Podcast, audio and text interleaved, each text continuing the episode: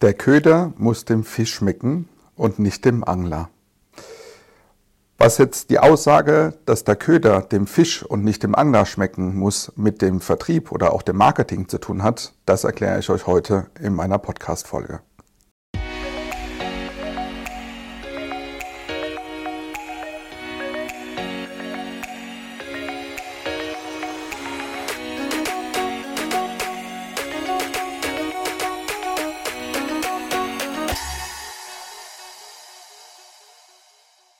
Vor vielen Jahren habe ich meinen Angelschein gemacht und habe für mich ähm, das Angeln als Ausgleich zu meinem Arbeitsalltag entdeckt.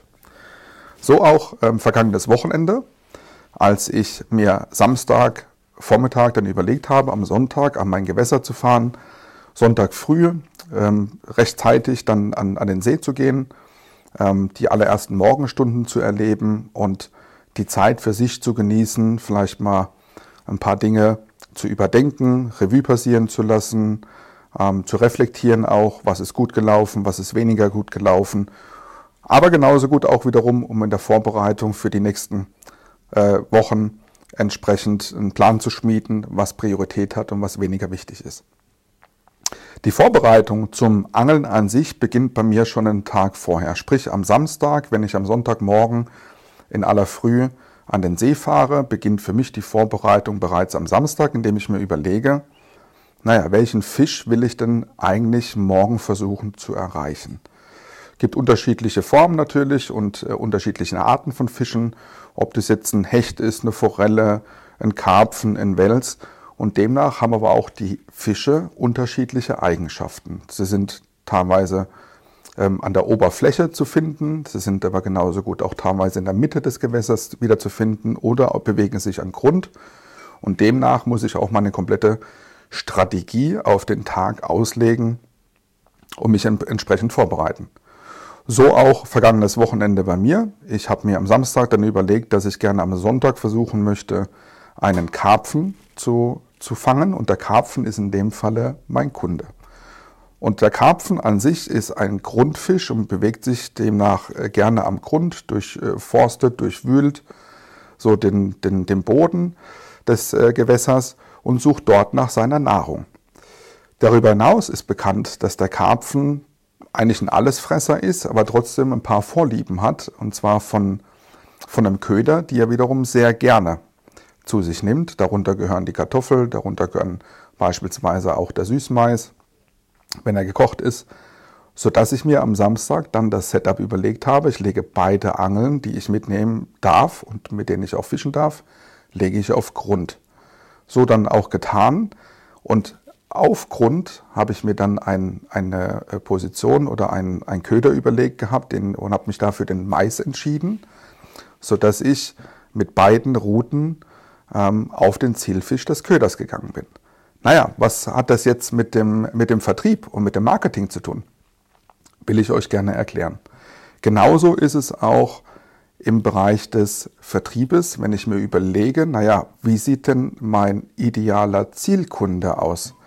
In welcher Branche bewegt er, ich, bewegt er sich? Welche Unternehmensgröße hat er festgemacht, vielleicht an Umsatz, Mitarbeiteranzahl? Anzahl Standorte, ist er national, international tätig, hat er ein Wachstum, hat er eine Stagnation oder entwickelt sich sein Geschäft vielleicht sogar rückläufig. Alles Faktoren, die wichtig sind auf Unternehmensebene, um mir Gedanken zu machen, wie kann ich die, diese Branchengruppe oder diese Firmengruppe, die ich ja ansprechen möchte, mit, meinen, mit meiner Ansprache, mit meinen Content-Beiträgen, wie kann ich die erreichen? Und darüber hinaus ist natürlich genauso wichtig auch zu wissen, welche Zielpersonen möchte ich denn innerhalb dieser Unternehmen erreichen. Und jetzt äh, adaptiere ich das Ganze mal auf das Thema LinkedIn, Social Selling, Social Media Ansätze, worüber ich einen Beitrag oder mit einem Beitrag versuchen möchte, diese Zielgruppe zu adressieren. Das heißt, im Vorfeld überlege ich mir genauso wie beim Angeln am Samstag bereits, naja, wen will ich erreichen mit meinem Beitrag? Welche Textformulierung verwende ich dafür auch. Und zu guter Letzt, natürlich interagiere ich dann in der Form des Beitrages. Das kann eine Bild-Textanzeige sein, das kann aber auch ein Video sein, das kann ein Podcast sein. Und so überlege ich mir natürlich auf Basis von Zahlen, Analysen, die ich im Vorfeld schon angestellt habe, naja, mit welchen Inhalten befassen sich meine Entscheider? Konsumieren die lieber einen Blogbeitrag? Konsumieren die lieber ein Video? Ähm, sind die gerne ähm, mit einer Bildanzeige oder vielleicht sogar mit einer Umfrage, wo ich gerade neulich sehr, sehr vielversprechende Ergebnisse erzielt habe? Das sind natürlich alles Anstellungen und unter dem, unter dem Beitrag positioniere ich dann auch wiederum ähm, Hashtags, mit der ich meine Zielgruppe wahrscheinlich auch erreichen kann. Das heißt, ich mache mir auch hier wiederum im Vorfeld Gedanken, welche Hashtags haben diese, die Zielpersonen, die ich ja damit erreichen möchte, haben die wahrscheinlich abonniert. Und wenn ich jetzt ich konkret an einem Beispiel fest, die technische Industrie erreichen möchte, dann habe ich mir im Vorfeld Gedanken gemacht, welche Hashtags werden denn von der technischen Industrie in der Regel ähm, konsumiert, um sich auf Stand zu halten, über aktuelle Themen zu informieren. Hier jetzt ein konkretes Beispiel. Auf LinkedIn ist der Hashtag Maschinenbau von in Summe 18.000 oder mehr als 18.000 Leuten abonniert. Genauso gut das Stichwort Engineering von 1,9 Millionen Abonnenten, ähm, die sich über diesen Hashtag mit aktuellen Beiträgen auch versorgen lassen. So, und das sind Möglichkeiten, die ich nutze, um meine Zielgruppe inhaltlich in der Ansprache, genauso gut aber mit dem Content-Format und dann zu guter Letzt als Teaser, als Verstärker noch einmal unten drunter über die Hashtags, wie es mir meistens gelingt, die Zielgruppe sehr, sehr gut auch zu treffen und daraus dann eine Interaktion mit meiner Zielgruppe aufzubauen.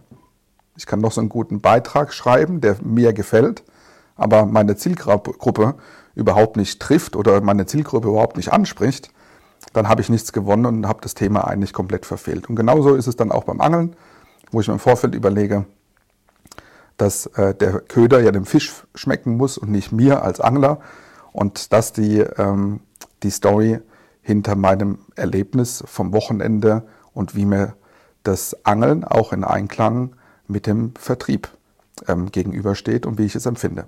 Ich hoffe, dass ich euch ein paar spannende Inspirationen mit meinem heutigen Beitrag mitgeben konnte.